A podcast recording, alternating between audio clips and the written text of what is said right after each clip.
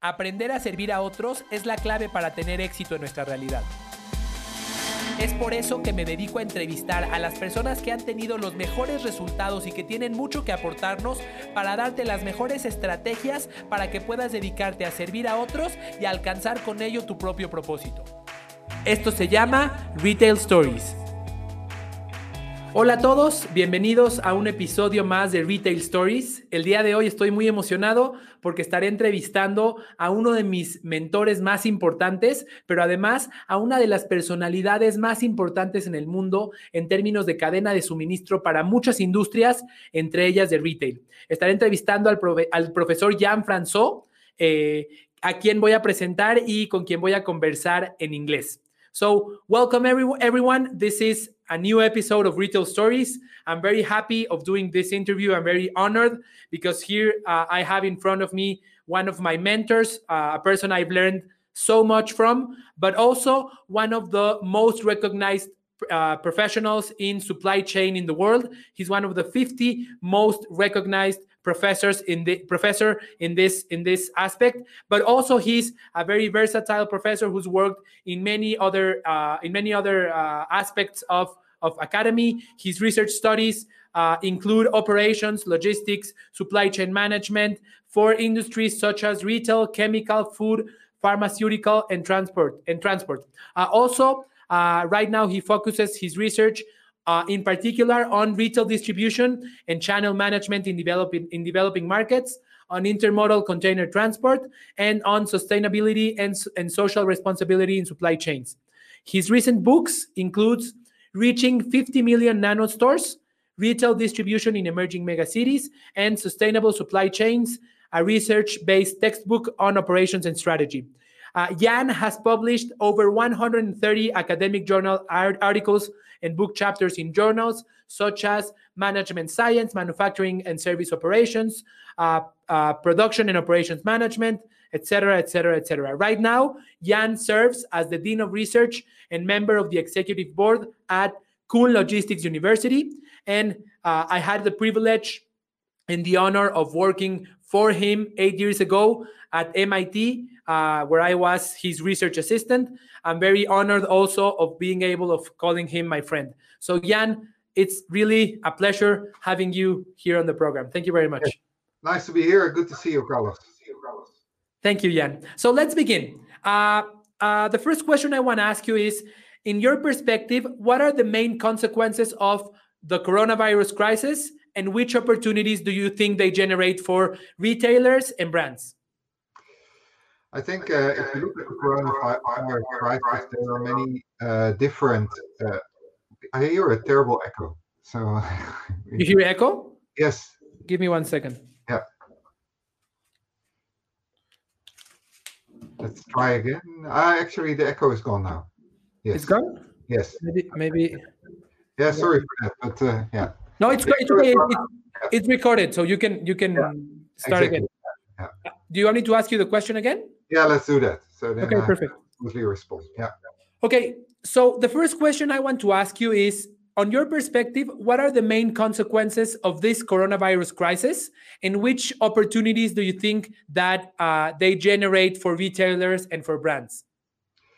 Yeah, so if you, if you look at uh, the the what's happening right now, it's really exceptional, right? And uh, I, I think if you look at the supply chain and the supply chain effects that this uh, brings uh, into uh, into retailers, there's there's a couple of different segments that we have to distinguish. So first, there is a segment that has seen a dramatic uh, drop in in demand.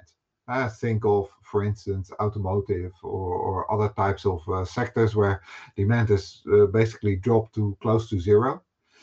And uh, this implies that from a supply chain perspective, there's actually inventories that have been built up and they're somehow waiting to be served, right? So I think the the challenge is, of course, to uh, to to bridge this period of very low sales. The opportunity is there when uh, demand is uh, catching on to ensure uh, that uh, you have supply available. In other segments, we may see, for instance, huge increases or shifts in in demand. And if we think of uh, grocery, grocery sales, they uh, have seen in almost all countries a good shift in uh, in sales, increase in sales, because they have been uh, capturing uh, sales from other markets. For instance, the out of home market, right? People cooking at home rather than in the restaurants, and the opportunity there would be to to keep this, to keep this market share by serving those customers with um, uh, the right tools to actually continue experiencing uh, uh, good food at uh, at home. And then I think there is the channel uh, change, where uh, particularly online uh, has been able to serve lots of new customers, customers for the first time buying online. And I think there have been many retailers that actually have added um, an online channel to their traditional channel.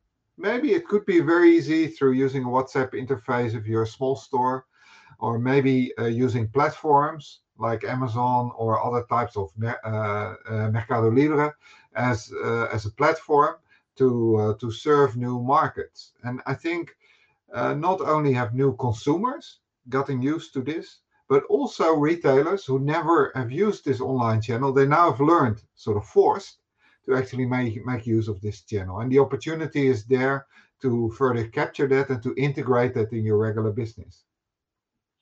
And and tell me something on your perspective. Do you think which which kinds of changes in customer behavior we would would would we be expecting not only for you know for during the crisis, but for after that? Uh, what what changes could actually stay here? So yeah, it's it's it's hard to tell. Eh? So uh, so many people they argue there's going to be complete revolutions in in customer behavior. I'm not so sure about that. What I do believe is that the crisis can be an accelerator for changes that have already been going on. And I already mentioned, for instance, online. So, so, so online markets uh, have sort of been growing, and this growth has been, well, I think, more or less linear over the past 20 years, right? Every year, a few percentages more.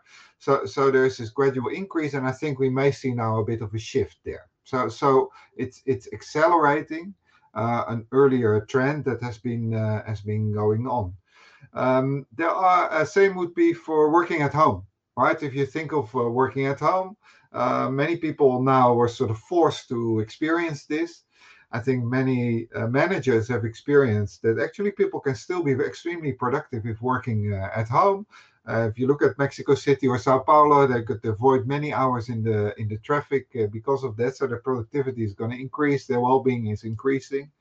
So I, I think over there again, it will be an acceleration, right? I don't yeah. I don't think uh, we will see uh, offices completely closing down, but we will see probably a decrease in the use of office. Let, let me tell you, by the time the the crisis started, I had moved to a new to new offices. I had I built them and, and all of it. Yeah. They were 400 meter 400 square meters.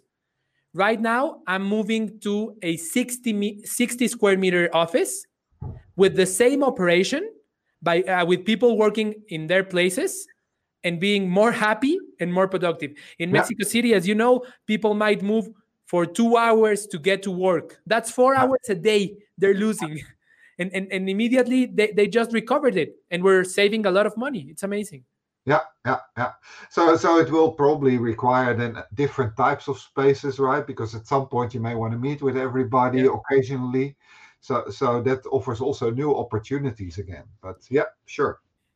So let me ask you ask, ask you something else. Now that the demand is changing so unexpected, so unexpectedly, uh, how should retailers adapt their distribution networks uh, while while also trying to cope with lower sales and uh, with just trying to keep the adequate cash flow?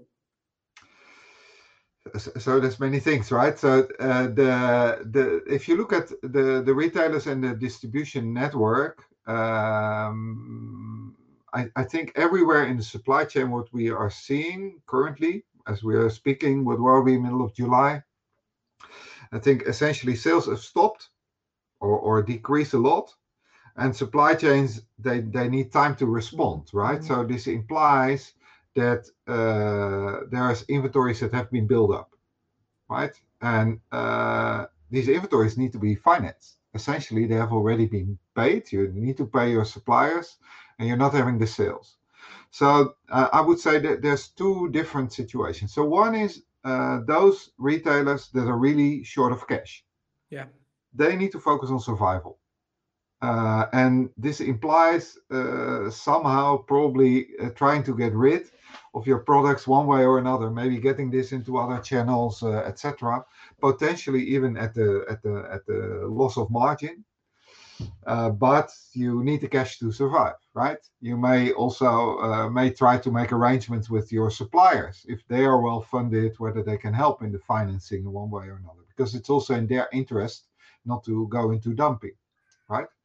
The other set of retailers are those that are that have cash. If you have access to cash uh, and further credit, so if you're well financed, actually it's a huge opportunity because you can sit on this inventory and you can actually beat the market at the moment that the demand goes up and your competitor has actually been forced to uh, to not have the inventory available and we know from previous crises that after after some months we'll sort of see a first rebound. Maybe not a full recovery, but there's always going to be a rebound because also in the market there there are uh, goods that uh, uh, will show a shortage at the level of the consumer, right?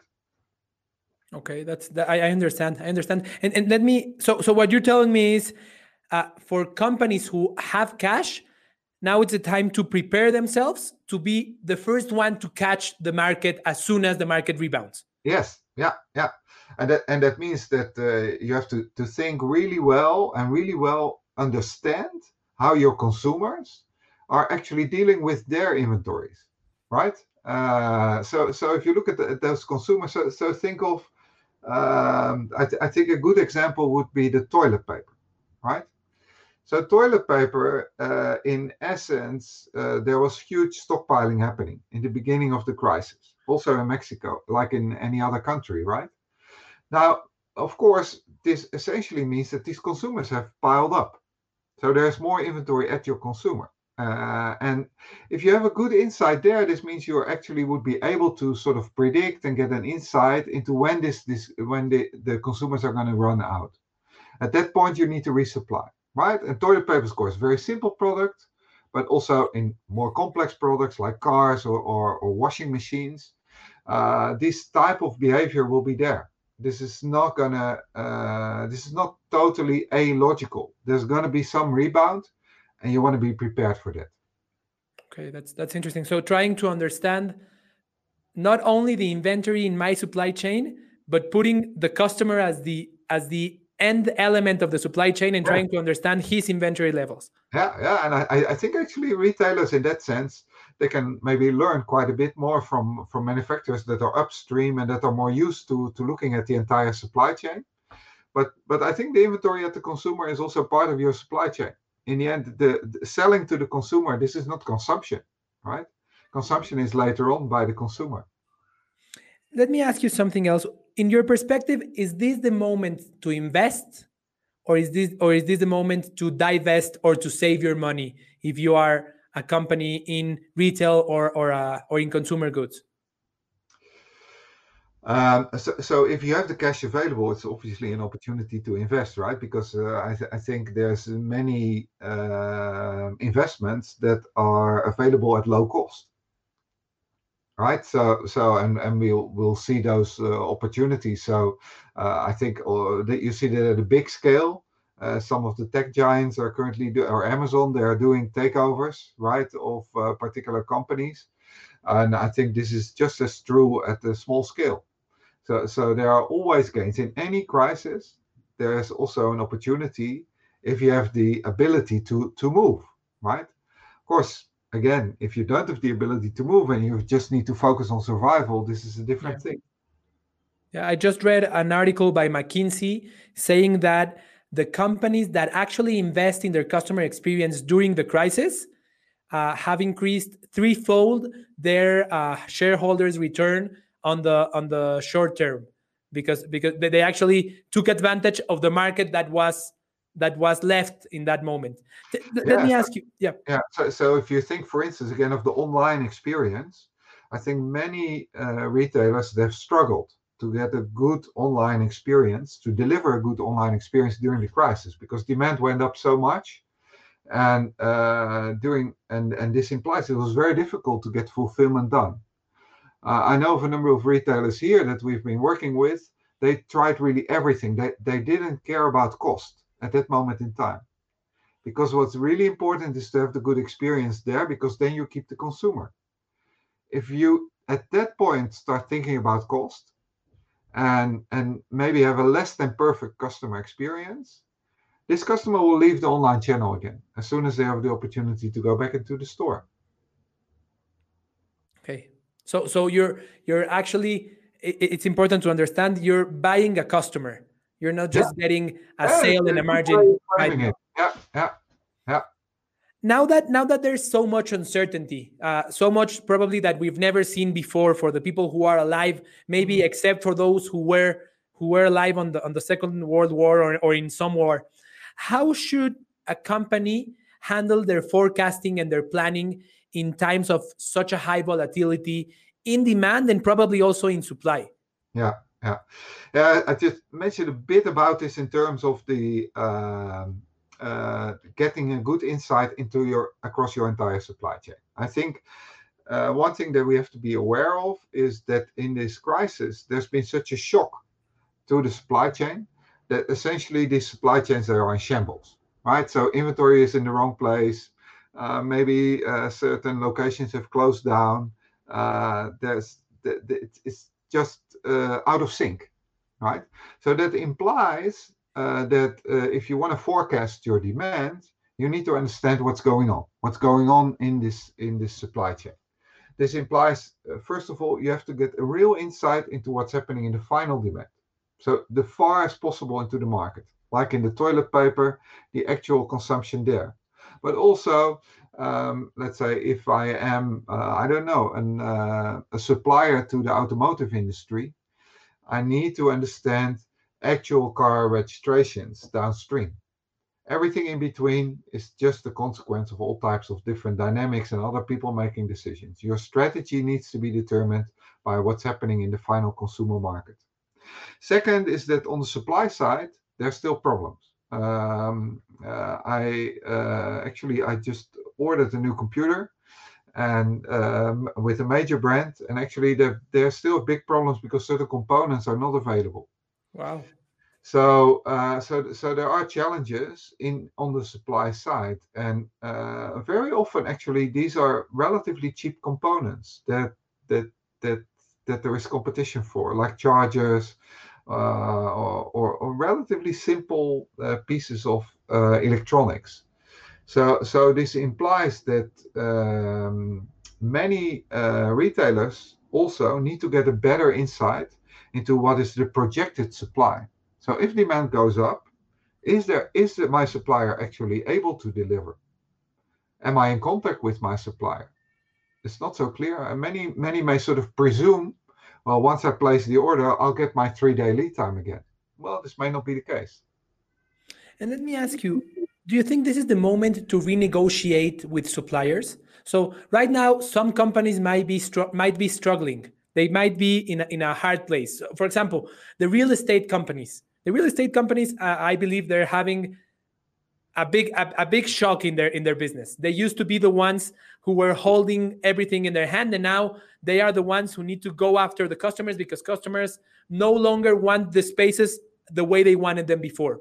Uh, is this is this a moment? I'm going to say it to take advantage of that. Should companies actually do it with suppliers, or what? You, what's your perspective on that? I, I, think if you look at uh, managing your suppliers and renegotiating, uh, the, what the strategy, what the, the, purchasing strategy will tell you, I first have to think: is this a strategic supplier or not? Right? If this supplier is not strategic, and essentially the supplier is selling me a commodity, sure, renegotiate, trigger all the prices down, tr try to negotiate the price down, payment conditions, maybe if you're short of cash, other types of things, right?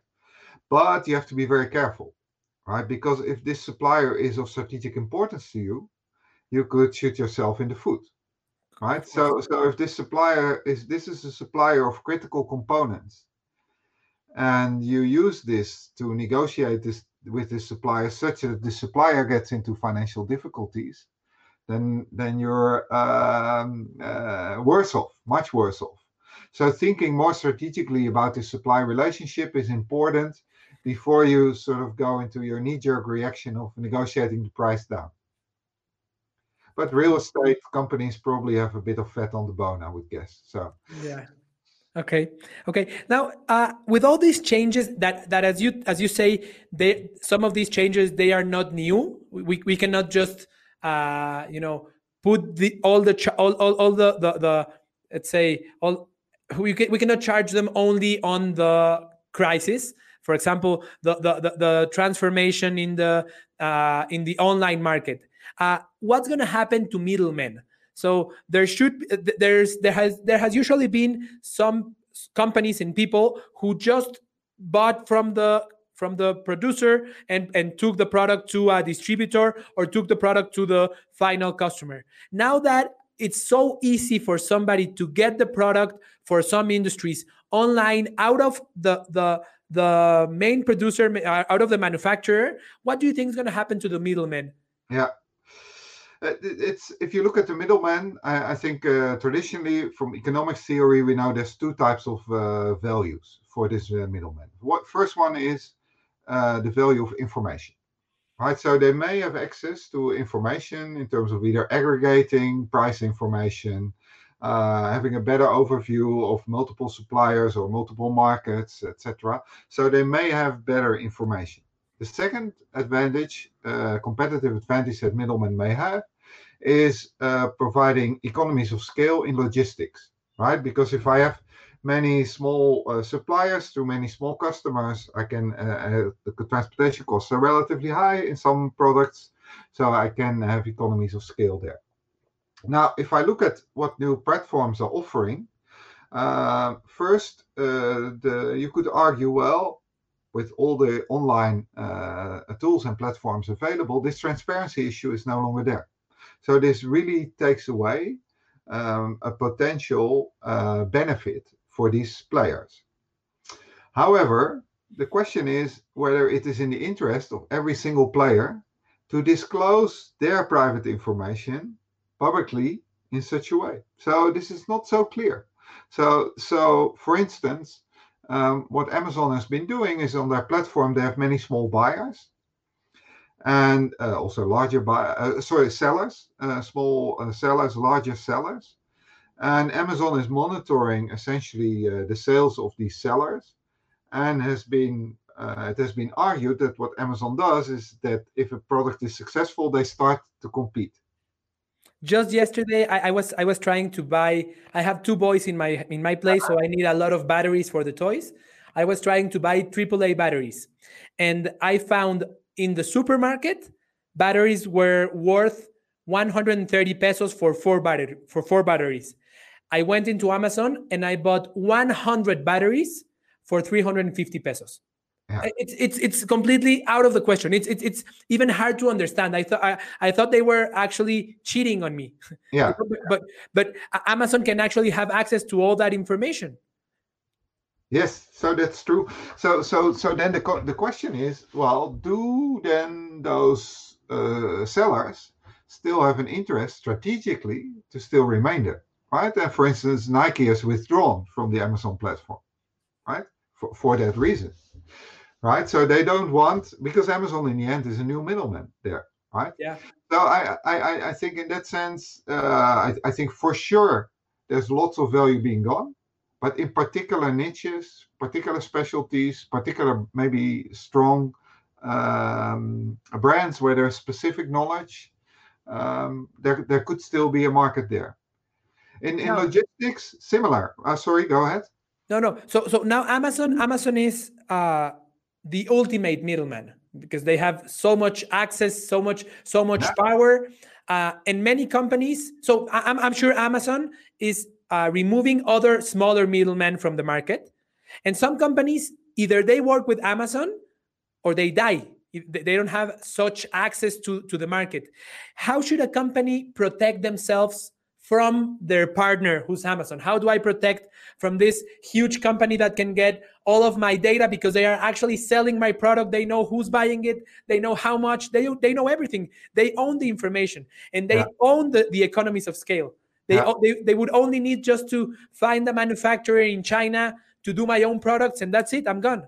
Yeah, yeah, and now they also own the logistics, right? So, so also on this second uh, part, they try to play that uh, that role as a mega middleman.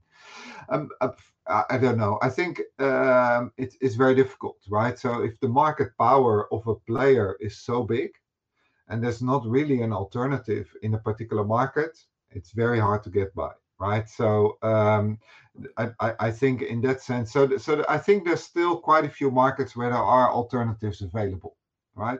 But for instance, in the US, the market share of, of Amazon in the online uh, retail is so large as a marketplace. I mean, uh, it's it's really difficult to um, to to uh, to get around them, right? So so then this implies that uh, in, in I think in Europe what you see is that that also regulatory authorities they start looking more into misuse of market power there, right? Uh, because in the end, uh, I, I'm, I'm sure Amazon is also extremely efficient, so so it could also benefit the consumer, but there is a risk that they may use at some misuse at some point also their market power, and then it starts hitting consumers. Is when the regulatory authorities will start to hit in. Yeah. Would the brand be some sort of shield you know uh, investing on the brand and marketing? Would that be some sort of protection from this from this huge company taking over? Yes. So so so i think brand definitely will help right and and uh, there are now uh, there is this competing uh, platform this canadian platform uh, I, I forgot the name, but uh, they, they, what they are doing essentially is they give you the opportunity under your own brand to to to sell, and uh, they anonymously provide exactly the same services that that Amazon would in terms of logistics, in terms of the payments, all these type of services. So you sort of virtually have your own own website, right? So so so rather than um, let's say selling on Amazon, they would be maybe more like a shopping mall where where you can have a place to uh, to sell with your own uh, with your own brand. And uh, that uh, shopify. This is shopify yeah and uh, so uh, so shopify provides this type of service and they have been growing quite a bit and but of course you can only do this if you have your brand yeah but still but still shopify and amazon and all the platforms get the information they, they still know wh- who's buying what, right? Yes, but I think the, the key difference at this stage is that Shopify does not sell. So they're only a platform. So, uh, and uh, of course, you never know how long this is going to last, right? Yeah. Yeah. Uh, but uh, I, th- I would say at this stage, this is a key difference in their positioning in the market. Understand. Now, uh, in your perspective, uh, uh, you wrote a book 10 years ago about uh, behavioral operations in, in planning and scheduling, uh, mm-hmm. and where you tried to understand what are the effects of uh, decision making biases in the decisions that managers make in, in, in, in planning uh, executives make in, the, in, in, in certain situations. What do you think so so now for any manager uh, with all this uncertainty and with all this pressure how do you think that emotions and biases can actually affect uh, the way uh, ceos owners executives are actually executing right now. Yeah. It, I, I, I find this still uh, one of the most interesting areas of, of research and also one of the most interesting areas to have discussions with executives about, about their decision making. Uh, the thing is that that if if you think about uh, biases, um, I, I, would say much of the initial research has been about cognitive biases. So this implies that we as humans, we are imperfect in our uh, decisions and in our analysis. So uh, as a consequence, we make mistakes. For instance, an example would be is that we as humans we are not so good at estimating probabilities. We tend to overestimate low probability events right? So if I'm in Mexico City and I would ask a, a decision maker, uh, what's the frequency of uh, earthquakes? Um, there would typically you would get a higher probability than the actual probability, and we and we know then as a consequence that uh, let's say the hedging and other types of decisions would not be the best possible. Yeah, right? in, in insurance companies actually take advantage of that bias. Of course, of course. So we have many more insurances than we actually need, right? So, so I think that's uh, that's that's a very good uh, good example. Um, uh, same would be so so so these type of examples are cognitive biases. What you're referring now to are emotions getting into decisions, and that area of knowledge is still very very new. So research is only exploring this uh, right now. And uh, I've started with uh, a colleague uh, some work in uh, in that area, and and I've really been sort of amazed about the knowledge that's there in psychology. And let, let me tell you one thing. So so traditionally we as as engineers sort of think we have a left part of the brain and a right part of the brain, right? And uh, one part is sort of the, the rational uh, decision making part, and the other part is the emotional part, right? Now, actually, if uh, it's now been sort of demonstrated in neuroscience that actually this left and right part they are not so separate. So this implies that if I am, for instance, experiencing anxiety, which could be the case currently in the crisis because I'm under a lot of pressure, uh, I may have partial information, I'm very unsure on what's going to happen, so I may experience anxiety. Now, what we what what psychologists have are, are telling us is basically say, well, if you experience anxiety, then also this affects your judgment directly. You become more narrow minded, actually. So you look at fewer options. Actually, this may be the wrong thing to do right now in the crisis, right?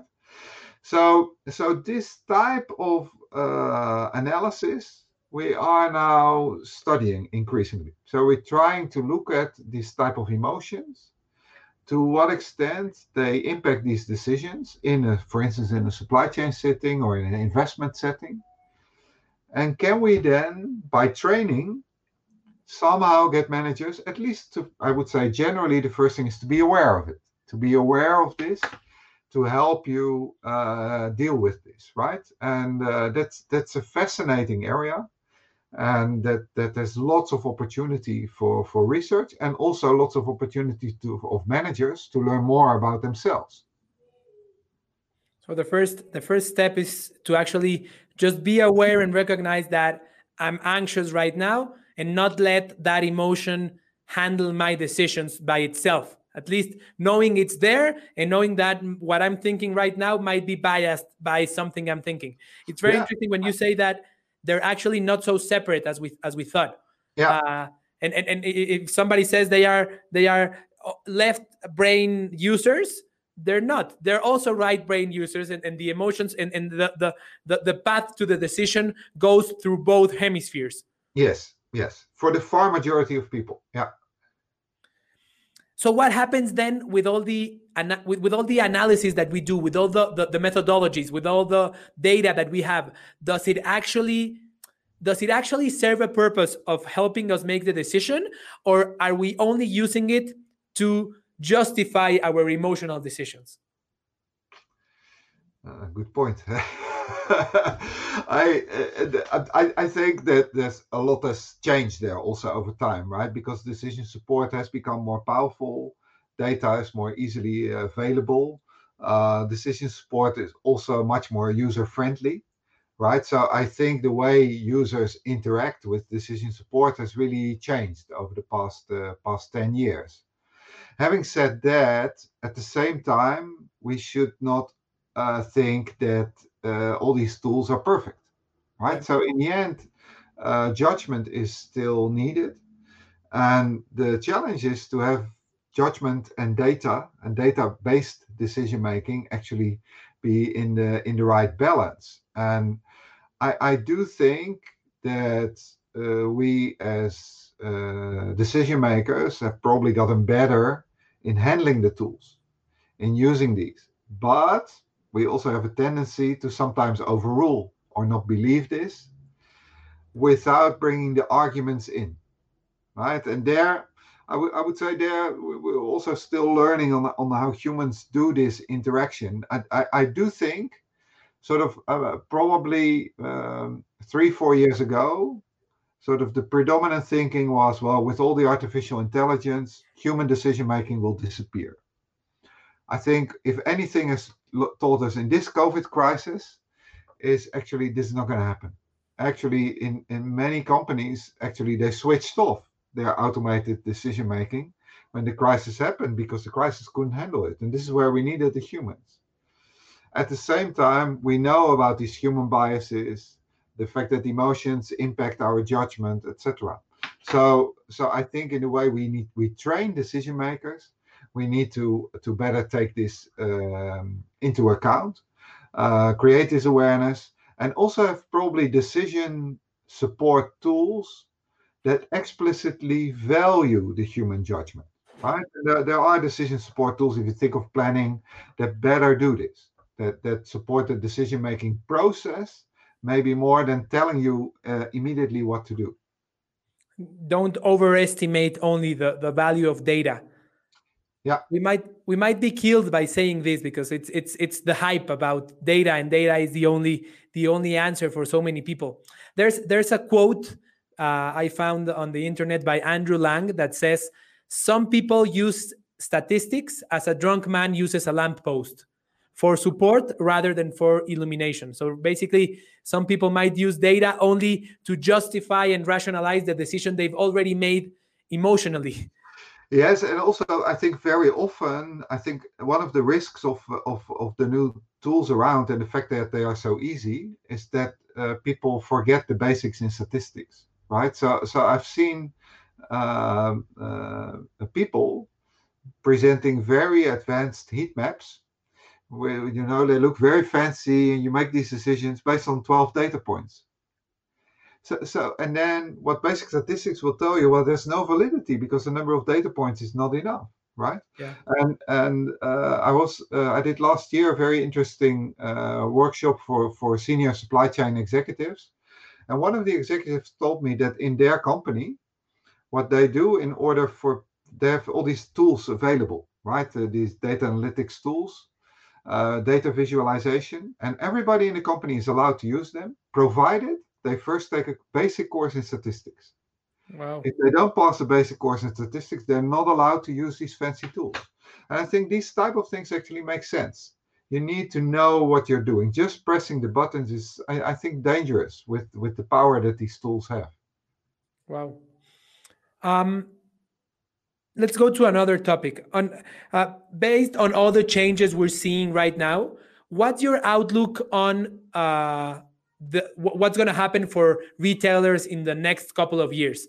I'm I'm not asking you in the next ten years because that's that's just fantasy. What do you think is going to happen in the next two, two or three years for retailers? And what should they actually do? What decisions uh, should they make to ensure their sustainability and try to pursue growth?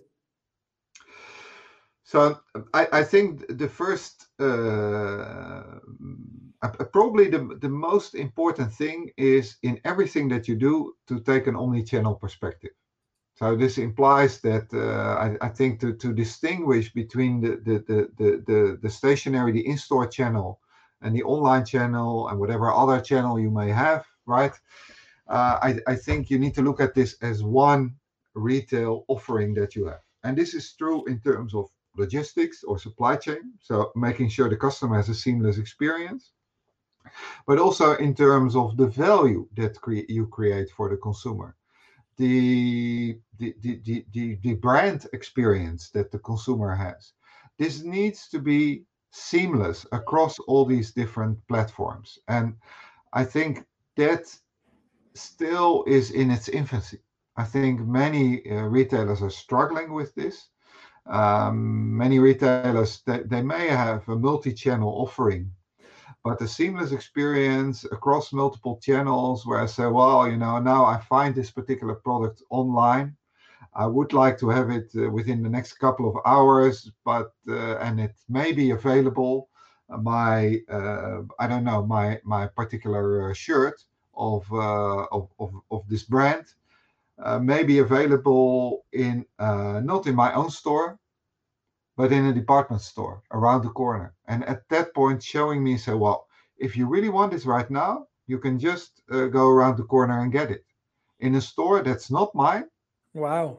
Well, I think these type of these are the experiences that consumers are searching for, uh, but also experiences that uh, are very difficult to implement. It requires a lot of um, perf perfection and execution in partnership with other players.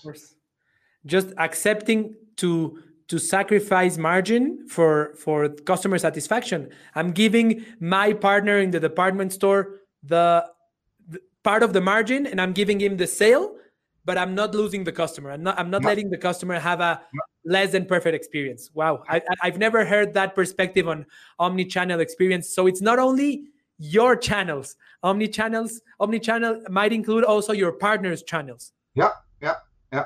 Yeah so if if you look for instance like a, a company like uh, philips has been pioneering this in the philips electronics uh, with uh, major retailers in europe. So philips has their own online store and they also uh, and and and they in a sense uh, would compete with uh, with let's say a MediaMarkt uh, because in the online store they're selling directly to the consumer. But at the same time they're also partnering with MediaMarkt wow. And the consumer cannot see that difference because in the end, what's relevant for Philips is that the consumer uh, buys and gets a Philips product when they want it. Wow, wow, wow. So that's actual actual cooperation in the supply chain. Yeah. Not just not just words. That's yeah. I'm, I'm giving you the sale even yeah. though i could have i could have risked it and tried to sell it myself out of one on one of my own uh, warehouses or stores. But no, I prefer I put the customer on the top. Yes, yeah, yes. So it's two sides. Yeah? So I think definitely I would say the customer is leading, but even operationally it could make sense, right? Because if if I am Philips and I want to give the customer that level of an experience where they could get the delivery within a couple of hours, this is only possible if I have my inventory spread across entire Mexico or, or Europe, and this is extremely costly right? Yeah. so so so this is really a, it's almost like a symbiosis in in that sense right? But it's very complicated to realize right? I know philips has been piloting this. I don't know the current status of their implementation. And and MediaMarkt is one partner but they're also working with other partners there. But this is happening. It's happening as we speak. Wow. Wow. Uh, what other aspects do you see as essential to ensure this experience? So one of them is fulfillment and and and uh, immediate fulfillment as much as possible. What else do you think it's important in this seamless experience? I I think actually the the it's it's not just immediate fulfillment, it's fulfillment when I want it. Uh, it's different. Yes. That, that is a difference because uh, actually, um, in many cases, I may not want immediate fulfillment. For instance, if I'm traveling and I'm buying something, I want it delivered when I get home. And this could be a couple of days later. Um, uh, if I'm thinking of my groceries, uh, I may plan this a little bit ahead. So I have a barbecue party on the weekend, right? So, so I, I think the, the there's definitely right now the trend has been, and sort of the hype is around shorter, shorter, shorter, going into hours in in China, sometimes 30 minute delivery time. But I believe where the next step is, is much more in, in, in allowing customers to sort of specify when they want to receive it, but then be very reliable. Yeah. And again, this is very complicated in the execution, right? Of course. Yeah. Of course. So, so, so think of suppose I have a, a product now in stock and I have a customer coming and this customer says, I, I want this in five days delivered. And so I commit that product. And then tomorrow another customer comes in and they wants it immediately. What do I do? Yeah, so, so these are, are very complex decisions. And, and if I have still, maybe if I, if I have it in my online warehouse, I can still say the logic, right? But suppose I have it already in my store. And for this store, it's earmarked for this customer to be delivered three days later. And then somebody walks into the store and wants that particular product. So so this really requires lots of difficult choices to be made. And uh, yeah, this this for instance is one of the areas where we are uh, conducting research and also developing algorithms to manage these types of complex priority settings. In the past conversation that we had, uh, you mentioned me something about uh, how some industries and some some customer be, some some elements of customer behavior are actually changing. How uh, supermarkets are now uh, able to take take market share out of restaurants, but permanently or for, for at least for the next couple of years. Uh, what's your perspective? Which how, how should a company understand what industries might the company go into to grab a new piece of the market? Yeah, this is a marketing question, right? So I, I, I think uh, in the end, uh, you need to understand what what is the experience and the service that you're live, delivering to the final consumer more than what is the immediate product that I'm delivering, right? And, and when you start thinking of that, I think it really enlarges your view on, on where you compete, right? Instead of looking at what he's buying from me, it's what for. What's, yes. what's, the, what, what's the, the, the need he's trying to solve? Yes, yes, yes. So so so if if if if I am selling, I, I could think of thinking again of my barbecue party. I could think of selling a pack of meat, but I could also think, well, maybe this customer eventually wants to have a barbecue party. So what if I combine this with a service where I actually also make somebody available to do the grilling at home and have a drive-in uh, barbecue grill uh, brought there? right? So so then I can can really enlarge it, and then I suddenly start competing in a totally different way, right? So so that that's an uh, that's an uh, I, th- I think an example uh, by which you, can really enlarge your market share beyond the competition. I, I, I also think so so so there is on the one hand there is the opportunity for for competition, getting new market share. I think also in this crisis, we see opportunities for different collaboration. Right, and uh, I, I, I, I really like so so over here in, in Germany there was a very interesting example early on in the crisis when uh, McDonald's had to close, and Aldi, the largest supermarket, uh, one of the largest supermarket chains in Germany, had, was in a shortage of staff because the demand was uh, increasing a lot. And McDonald's agreed to have their staff be seconded at Aldi to work in their uh, stores and distribution centers. So this is a very unlikely marriage, right? Yeah. But this is how, how, how it works because in the end they, they were serving the same market and actually they could also collaborate in this way, right? And I'm, oh. I will be very curious. It will be very curious to see. I will be very curious to see what what what could happen afterwards based on that right?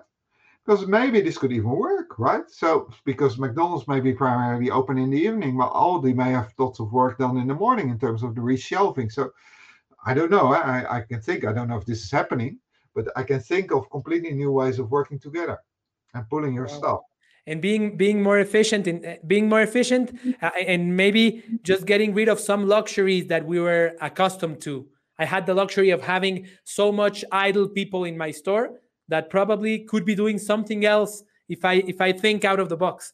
Yeah, yeah, yeah. Jan, uh, just to finish, I want to ask you the last question. In your perspective, what are your final recommendations for retailers and brands to cope with, with actual volatility, but also to prepare themselves for the new age? So I, I, I think uh, if you if you look at retailers and brands, uh, to, to to to cope, let me, let's take the two things separate, right? So if you look at coping with volatility, it actually uh, requires you to um, be uh, able to be responsive. And being responsive requires a bit of slack in your organization. And slack is very often seen as something that that you shouldn't have, right? We should be lean, etc and uh, but but having a bit of slack in some cases actually helps a lot of course you shouldn't have random slack You should have some slack in the right places. I think I think this helps, and this helps to respond. Uh, for instance, uh, right now with the low cost of financing, inventory is very cheap, and I think you can strategically invest in inventory at the right moment in time. Um, also, in terms of workers being available, right? Sharing these workers with others, right? Like like we just talked. So so I think that that is also a type of Slack that's very smart, very smart to have around. It allows you to to to to respond so I think that helps, and that helps in responding to uh, to volatility. Um, if you you go to the new age, I think uh, there is very much happening in terms of technology, right? Technology is everywhere now, and uh, technology is also to a very large extent being democratized. So that means technology is no longer uh, there just for you if you're a large company and you have the ability to invest. Actually, a small player just around the corner can also uh, offer uh, an omni-channel experience. A small retailer uh, using an online platform, build their own interface and serve the neighborhood and can become an extremely strong local competitor.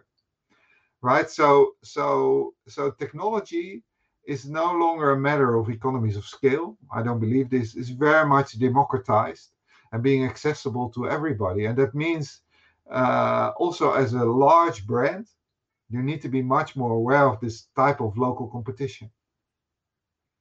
Very interesting. Now, now it's not about the differentiation is not about access to technology. It's about how you use it.